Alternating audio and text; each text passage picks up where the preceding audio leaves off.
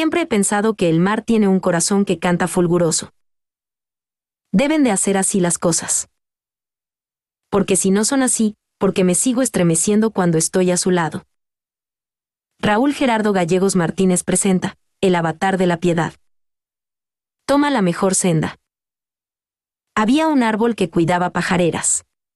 En unas llegaban golondrinas, y en las otras anidaban puras palomas blancas. Debajo de este palacio lleno de complacencias y cualidades pictóricas vivía tristemente un zorro, que se había cansado de buscar a su madre.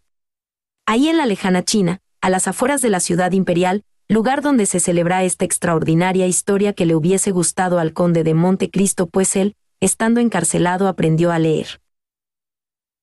Para terminar esta alegoría, pondremos a su disposición lo siguiente. Había un grillo que tocaba un violín y de espaldas de éste, habitaba una hermosa cascada que brisaba el entorno recogiendo a contraluz a un grandioso arco iris.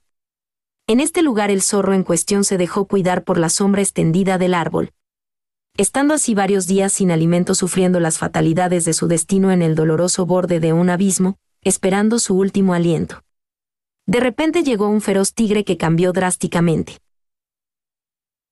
La estructura funcional de este cuento, el tigre le llevaba de comer al pobre zorro, ayudándole durante toda su convalecencia, hasta que el zorro sanó y dejó el lugar.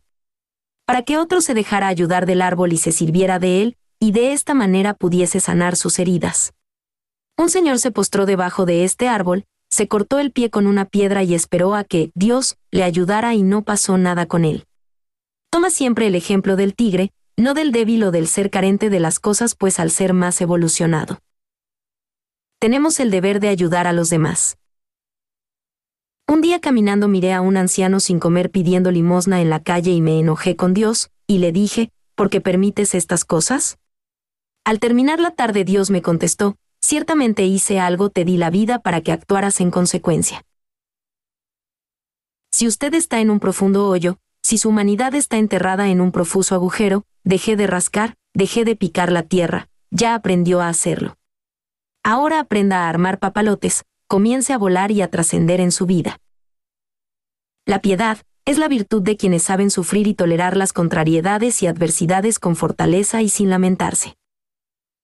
Tenemos derecho a sentir frío, calor, desesperanza, tristeza, amor, esto nos hace seres humanos.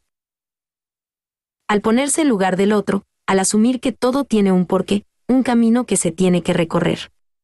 Es entender que todos nos sentimos de diferentes maneras y que en la empatía todos necesitamos de todos.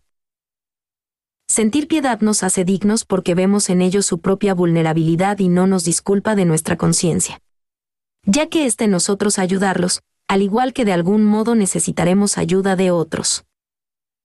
Sin embargo, la devoción a Dios sin acciones concretas no sirve. Hay que actuar en consecuencia. Apoyar al amigo que tiene escasez, al débil, al desvalido, a los pobres, a los que han sufrido ultrajes corporales, al que ha sufrido malos tratos, a los ancianos, al enfermo, al que le falta el alimento, defender a un niño, a una mujer, al que ha sufrido encarcelamiento, abandono y despojos. Todo esto nos hace dignos, magnánimos, buenas personas. Incluso en esta contribución, entran no solo las personas, sino que también los animales, los árboles, las flores, el agua y los recursos naturales, todo lo que nos rodea. No podemos desperdiciar, ni desentendernos de las cosas porque yo también soy un sujeto de cambio. Todo esto nos hace dignos, magnánimos, buenas personas. Valorar lo que tenemos, es trascender que estamos bien, y nos magnifica al pensar que podemos avanzar sin someter nuestra dignidad. Aquí es donde se encuentra lo más importante de este libro y escucha bien lo que te voy a decir, yo, no solo puedo pedirle cosas a Dios, sino que también yo, puedo ayudar a los demás. Entonces si esto puedo hacer, yo también puedo ayudarme a mí mismo y cambiar de esta manera el rol, cambiar de perspectiva y así dejaré de ser la víctima y tomaré las riendas de mi vida.